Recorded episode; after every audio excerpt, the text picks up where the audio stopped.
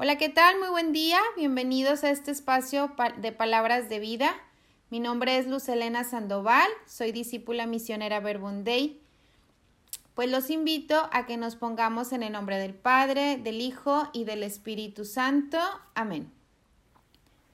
Gracias Jesús por amarnos de forma tan personal.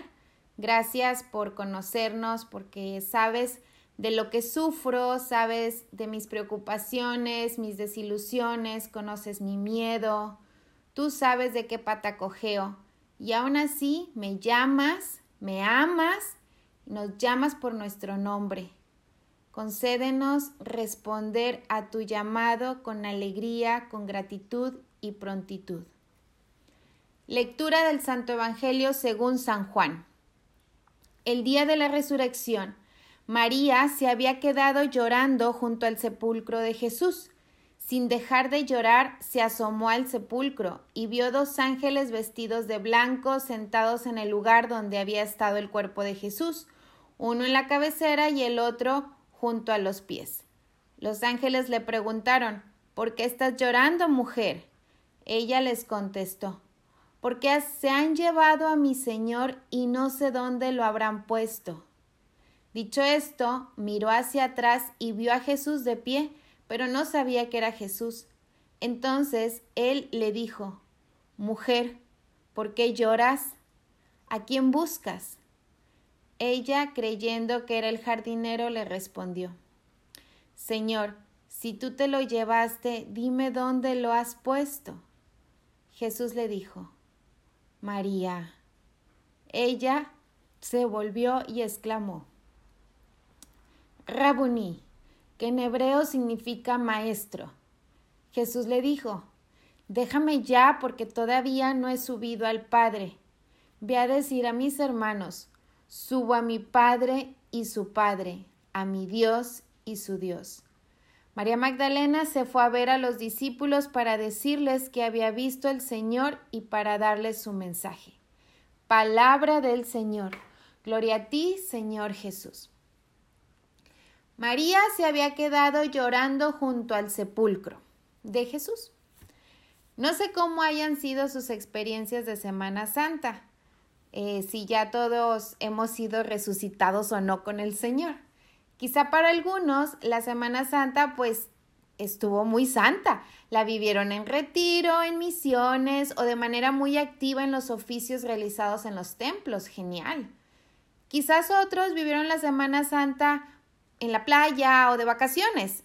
Otros simplemente pues ni en la iglesia ni de vacaciones. En casa, frente al televisor, no sé, cada quien. Pero lo que sí sé es que independientemente de cómo hayamos vivido estos días, hoy Jesús se presenta ante cada uno de nosotros, vivo, resucitado y vencedor. Y lo hace de una manera muy personal.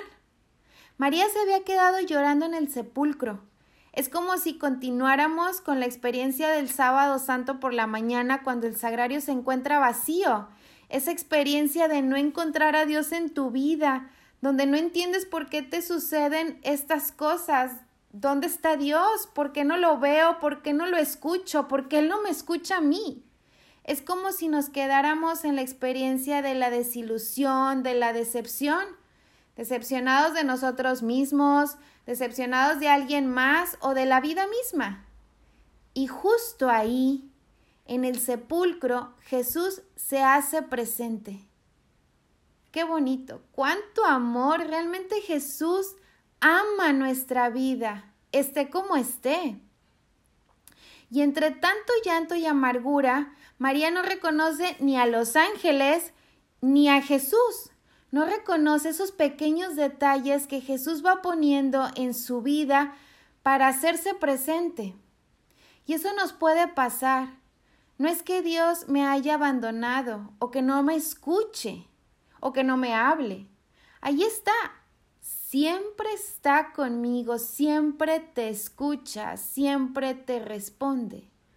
Pero y si por andar distraída con las redes sociales, con la superficialidad, con tanta queja, con tanto chisme, y si por eso no lo escucho, Y si no lo escucho por tanto ruido que llevo en mi interior y en mi exterior también, incapaz de hacer un alto, corriendo de arriba para abajo, sin tiempo, y si eso es lo que no me deja reconocer a Jesús en mi vida, pero tanto nos ama Jesús que no le da igual cómo está nuestra vida. No quiere vernos en el sepulcro. Y entonces, Él pronuncia nuestro nombre. ¿Qué significa que Jesús pronuncie nuestro nombre? Ayer vino muy contento uno de mis hijos de su entrenamiento, contento de más.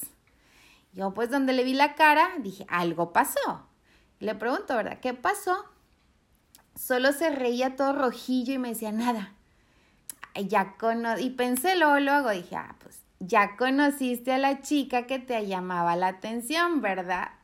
Y todo así, pero casi con los ojos así bien abiertotes, me decía, sí, ya la conocí, sé su nombre y ella sabe el mío.